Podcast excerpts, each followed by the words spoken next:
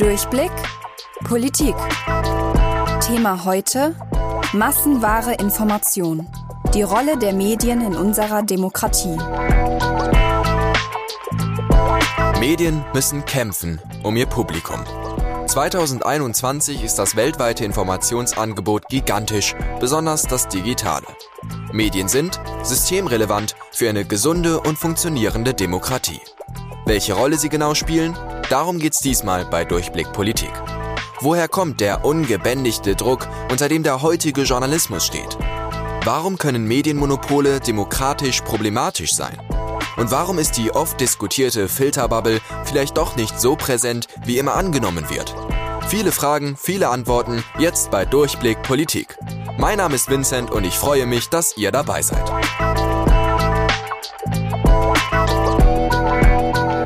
Und damit ein herzliches Willkommen. Die Würde des Menschen ist unantastbar. So steht es in Artikel 1 des Grundgesetzes. Geht man davon aus, muss der Mensch der Mittelpunkt unseres demokratischen Systems sein. Das bedeutet, dass alles, was sich in unserem System befindet, dem Menschen zugutekommen sollte. Mit diesem Denkanstoß im Hinterkopf blicken wir in der heutigen Folge auf die Rolle der Medien in unserer Demokratie.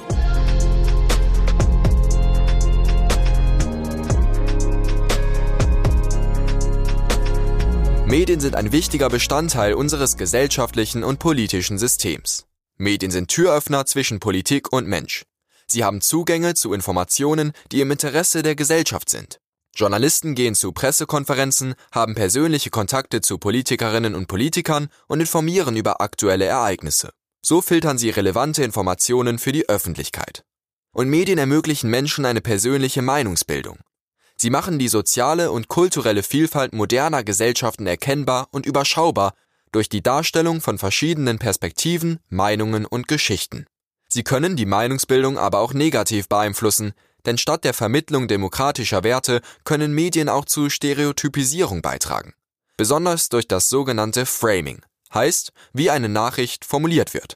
Durch ein bestimmtes Wording können die Medien die Konsumenten stark beeinflussen. Zum Beispiel Sprachbilder wie Flüchtlingswelle oder Flüchtlingsstrom, die vor allem 2015 auch in Zeitungen, Radio und TV genutzt wurden. Solche Metaphern können Angst und dadurch Hass schüren.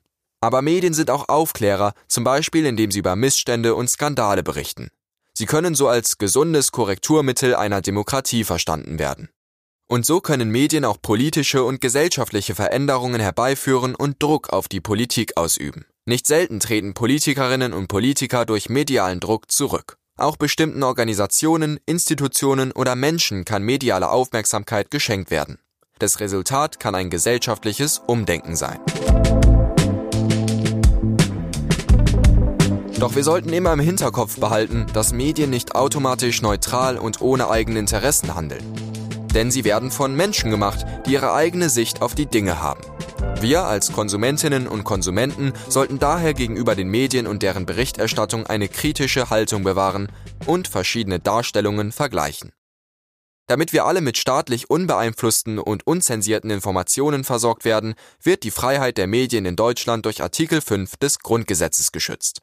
Denn jeder hat das Recht, seine Meinung in Wort, Schrift und Bild frei zu äußern und zu verbreiten und sich aus allgemein zugänglichen Quellen ungehindert zu unterrichten. Die Pressefreiheit und die Freiheit der Berichterstattung durch Rundfunk und Film werden gewährleistet. Eine Zensur findet nicht statt. Funktioniert das in Deutschland? Das schätzt jedes Jahr die Nichtregierungsorganisation Reporter ohne Grenzen ein. 2020 stand Deutschland auf Platz 11 von 180 Ländern auf der Rangliste der Pressefreiheit. Insgesamt ist das Arbeitsumfeld für Journalisten in Deutschland gut. Aber auch hier wurden in den vergangenen Jahren Journalisten staatlich überwacht, etwa wenn sie in der rechtsextremen Szene recherchierten. Während der öffentlich-rechtliche Rundfunk gebührenfinanziert wird, müssen immer mehr Zeitungen ums Überleben kämpfen. Der Zugang zu Behördeninformationen ist je nach Bundesland unterschiedlich geregelt und mit Zeit und Kosten verbunden. Journalisten werden von Rechtsextremen und Salafisten angegriffen schreibt Reporter ohne Grenzen. Den ungekürzten Bericht haben wir auf Instagram und in der Beschreibung verlinkt. Alles klar, Medien sind also Türöffner und Aufklärer.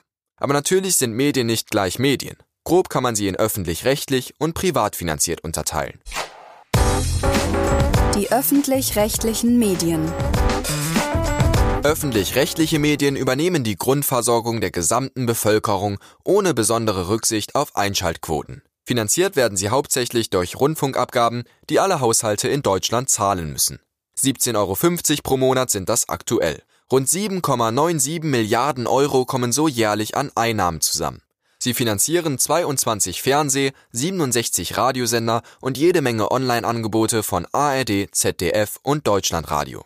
Durch diese Finanzierung sind öffentlich-rechtliche Medien vom Staat unabhängig, denn ihnen kann der Geldhahn nicht so einfach zugedreht werden. Jedoch bedeutet das auch eine strengere Gewichtung der verschiedenen Inhalte als bei privaten Medien. Denn die öffentlich-rechtlichen sind für uns alle da, für die gesamte Gesellschaft. Unabhängige, sachliche und überparteiliche Informationen sind ein Muss. Durch die Auswahl von Programmen und Themen soll der öffentlich-rechtliche Rundfunk mit seinem Angebot eben die Funktionen erfüllen, über die wir eben gesprochen haben. Die öffentlich-rechtlichen Medien sind trotz eines wachsenden medialen Angebots in Deutschland immer noch das Informationsmedium, dem am meisten vertraut wird. Die privat finanzierten Medien. Seit den 80er Jahren gibt es auch privatwirtschaftliche Rundfunkmedien, Beispiel RTL oder Sat1. Neujahr 1984 strahlte die Anstalt für Kabelkommunikation erstmals Rundfunkprogramme von privatwirtschaftlich organisierten Anbietern aus. Die Etablierung des privaten Rundfunks hat zu einem intensiven Wettbewerbssystem geführt, das es vorher in dieser Form nicht gab. Es entstand ein immer größerer Kampf um Konsumentinnen und Konsumenten. Denn private Rundfunksender müssen sich durch Werbeeinnahmen finanzieren, heißt mehr Zuschauer, höhere Einnahmen. Aber nicht nur der Rundfunk, sondern auch Zeitungen sind ein wichtiger Bestandteil privat finanzierter Medien. Sie existieren seit Jahrhunderten. Die Bandbreite reicht von Wochenzeitungen wie dem Spiegel oder der Zeit bis hin zu Tageszeitungen wie der Frankfurter Allgemeinen, der Bildzeitung oder Lokalzeitungen. Auch die Zeitungen unterliegen natürlich einem hohen Wettbewerbsdruck und stehen vor der Herausforderung, sich zu finanzieren. Nur, immer weniger Menschen kaufen Zeitungen. In den letzten 30 Jahren hat sich die Papierauflage aller deutschen Lokal- und Regionalzeitungen halbiert. Auch die Anzeigeneinnahmen gehen weiter zurück. Allein in den Vereinigten Staaten haben die Printzeitungen zwischen 2008 und 2017 mehr als 20 Milliarden Dollar an Printwerbung verloren. Sie reduzierten dabei die Beschäftigung in ihren Redaktionen um 45 Prozent. Und sowas kann dazu führen, dass Einzelpersonen Zeitungen übernehmen, wie zum Beispiel Jeff Bezos 2013 die Washington Post. Amazon-Gründer Jeff Bezos kauft Washington Post. Der Preis lag bei 250 Millionen Dollar. An sich ist das nichts Neues und in unserer freien Marktwirtschaft ja auch legitim. Aber was bedeutet es für die Demokratie, wenn sich die Macht der Medien in den Händen einzelner Privatpersonen bündelt? Und wenn Journalismus für Profit und nicht unbedingt für Qualität und Funktion konzipiert wird? Rupert Murdoch ist dafür ein gutes Beispiel.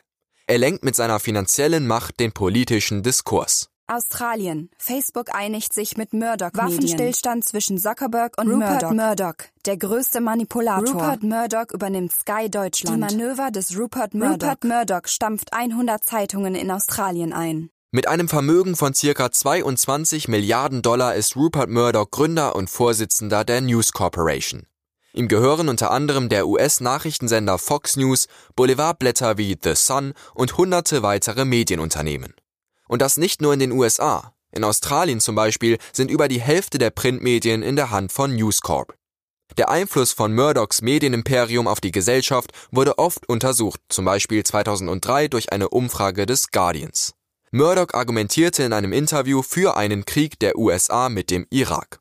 Alle 175 Tageszeitungen von News Corp teilten danach seine Meinung und äußerten sich in Artikeln ebenfalls pro Irakkrieg. An solchen Beispielen erkennt man, wie der politische Diskurs durch Medienmonopole beeinflusst werden kann.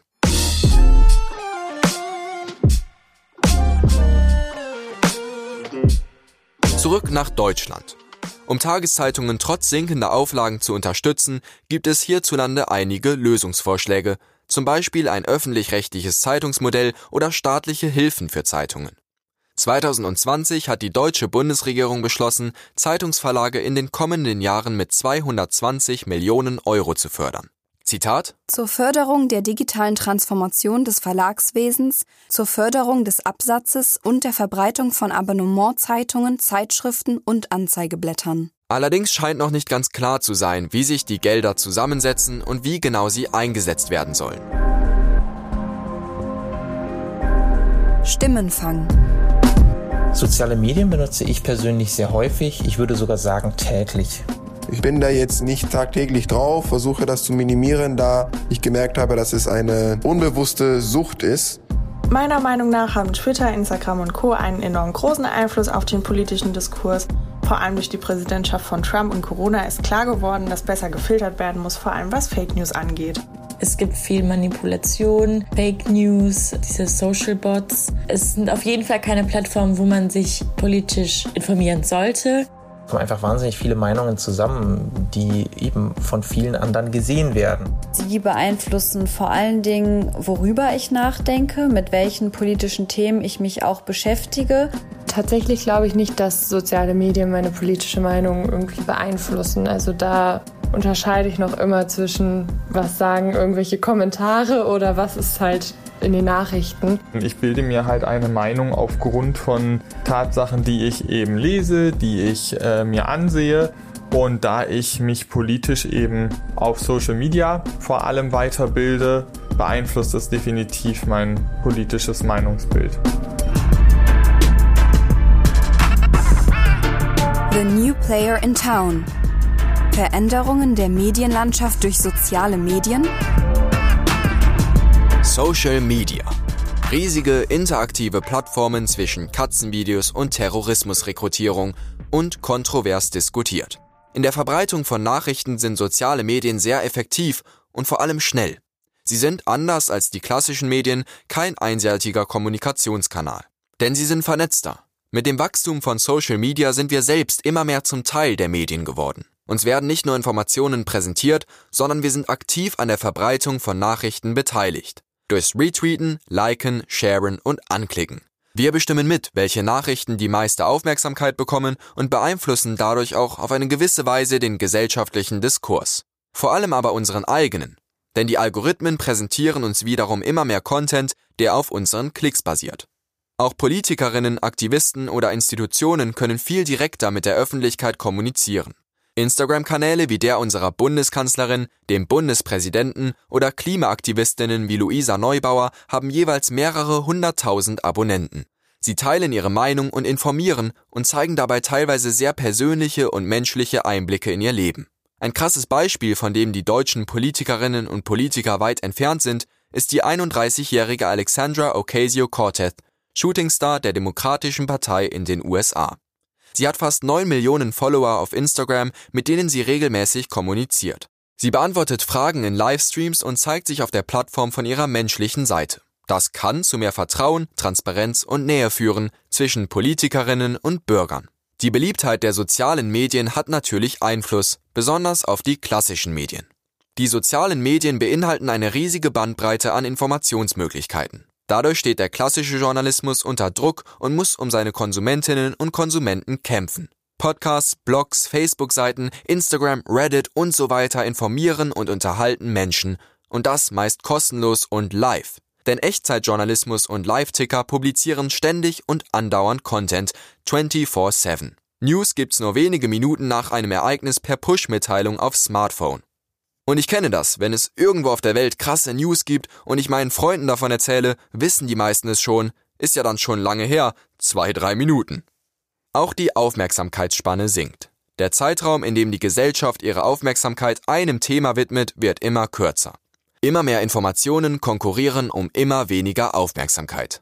Das Interesse springt von einem Thema zum nächsten Thema, von einer App zur nächsten App, von einem Post zum nächsten Post und das kann zu einer gewissen Sensationsgeilheit führen.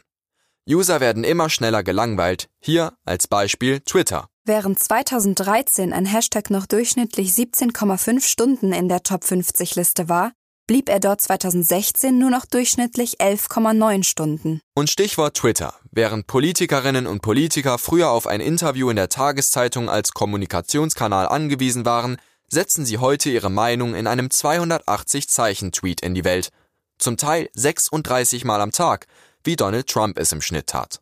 Und klar, soziale Medien sind krasse Meinungsbilder. Und in dem Zusammenhang stoßen wir schnell auf die sogenannte Filterbubble. Man hört es oft, wir nehmen das Internet nur noch durch von Algorithmen geschaffenen Filtern wahr. So würde die Gefahr, in einer Blase zu leben, in der alle einer Meinung sind, immer größer. Nach verschiedenen Forschungsergebnissen sind solche Filterblasen bisher aber nicht so dramatisch ausgeprägt. Das Forschungsprojekt Hashtag Datenspende hat zum Beispiel ergeben, dass die Suchergebnisse der einzelnen Google-Nutzer gar nicht so stark personalisiert sind wie angenommen. Und auch wenn wir Kommentare unter Posts lesen, dann sehen wir häufig andere Meinungen, mit denen wir sonst in der Realität vielleicht nicht in Berührung kommen. Also, auch wenn es viele Gefahren bei Social Media gibt, wir können uns dort eine Meinung bilden. Unsere Meinung.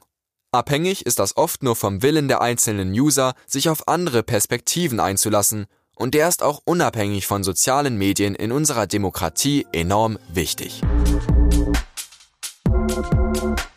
Um den sozialen Medien weiter auf den Grund zu gehen, habe ich mit Professor Amelie Duckwitz gesprochen. Sie ist Professorin für Medien- und Webwissenschaften an der Technischen Hochschule Köln und lehrt dort unter anderem den Schwerpunkt Influencer-Kommunikation.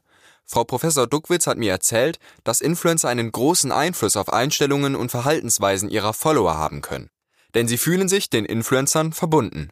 Ihnen wird normalerweise von Ihren Followern eine sehr hohe Glaubwürdigkeit zugeschrieben. Das bestätigen auch erste empirische Untersuchungen. Und sie bauen eine längerfristige sogenannte parasoziale Beziehung zu ihrer Followerschaft auf. Und das ist die Grundlage dafür, dass sie von ihnen tatsächlich beeinflusst werden können. Das kann natürlich auch politisch genutzt werden oder auch instrumentalisiert werden, wenn Politikerinnen oder Parteien oder Organisationen mit Influencerinnen ja in Form einer Influencer-Marketing oder Influencer-Relations-Kampagne zusammenarbeiten und diese ganz einfach dafür gewinnen, entweder mit Bezahlung oder auch ohne für bestimmte Parteien Werbung zu machen oder über Parteiinhalte oder politische Inhalte zu sprechen. Und natürlich erreichen politische Akteure dadurch massenhaft junge Menschen. Diese Entwicklung ordnet Frau Professor Duckwitz zunächst positiv ein. Also zunächst mal ist diese Entwicklung ja positiv zu beurteilen, weil wir ja wissen, dass vor allem jüngere Menschen immer schlechter durch die sogenannten klassischen Medienangebote erreicht werden. Sie nutzen sehr viel Social-Media-Angebote und da ist natürlich Kommunikation, die diese Zielgruppen erreicht, erstmal erwünscht, ob das jetzt über Social-Media-Angebote der Qualitätsmedien passiert oder eben über Influencer. Man muss sich natürlich die Frage stellen, was passiert da? Also was, wenn Influencer, die sozusagen so daherreden, wie es ihnen gerade einfällt und nicht äh, professionell differenzieren zwischen Information und Meinung und nicht mit dem Hintergrund agieren, wie das ausgebildete Journalistinnen und Journalistinnen tun, da muss man natürlich auch ein bisschen nach der Verantwortung fragen und ob sie sich derer bewusst sind. Also, auch hier gibt's Vor- und Nachteile. Und diese gehen zurück zum Beginn des Internets. Von Beginn an war ja mit dem Web die große Hoffnung verbunden, dass hier sehr viele partizipieren können und sich am Diskurs beteiligen können, dass es Raum für Minderheiten gibt etc. Das ist auch tatsächlich der Fall, aber auf der anderen Seite sehen wir natürlich eine Zunahme von unerwünschten oder dysfunktionalen Phänomenen, um hier mal Hate Speech zu nennen oder ähm, Fake News bzw. Desinformationskampagnen Mobilisierung von extremen Sichtweisen bis hin zur Radikalisierung. Aber man muss sagen, grundsätzlich sind Social Media Kommunikationsformen ja nicht mehr wegzudenken. Sie sind Teil unserer sozialen Realität und wir müssen alle lernen, damit umzugehen. Und das wird immer wichtiger. Also, Influencer haben einen Einfluss auf unser Verhalten und unsere Denkweisen. Und das kann politisch genutzt werden und sowohl positiv als auch negativ sein. Wie eben schon gesagt, es ist wichtig, Informationen zu prüfen, abzuwägen und zu hinterfragen. Vielen Dank, Frau Professor Duckwitz, für diese Antworten. Medien sind Türöffner, Aufklärer und Anreger. Sie können politische und gesellschaftliche Veränderungen erreichen und Diskurse mitbestimmen. Die Pressefreiheit, festgehalten in unserem Grundgesetz, schützt die Umsetzung dieser Aufgaben. Währenddessen schmeißen die sozialen Medien alle bisherigen Normen der Kommunikation um. Ihre Auswirkung auf die Demokratie ist weder ausschließlich brillant noch rein katastrophal, sondern tiefgreifend, vielfältig und kontextabhängig. Und vor allen Dingen noch nicht komplett absehbar. Besonders wichtig ist die Frage, was ist Information und was nicht. Und während soziale Plattformen aus dem Boden sprießen, müssen sich etablierte und klassische Medien um ihre Finanzierung sorgen. Doch eins ist sicher, Medien und Journalismus sind enorm wichtig für unser demokratisches System.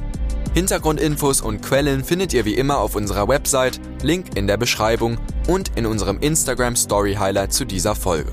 Ja, auch wir sind in den sozialen Medien. Dort findet ihr uns unter dem Namen Durchblick Politik. Wir freuen uns über Anregungen, Lob und Kritik. Schickt uns doch gerne eine Nachricht.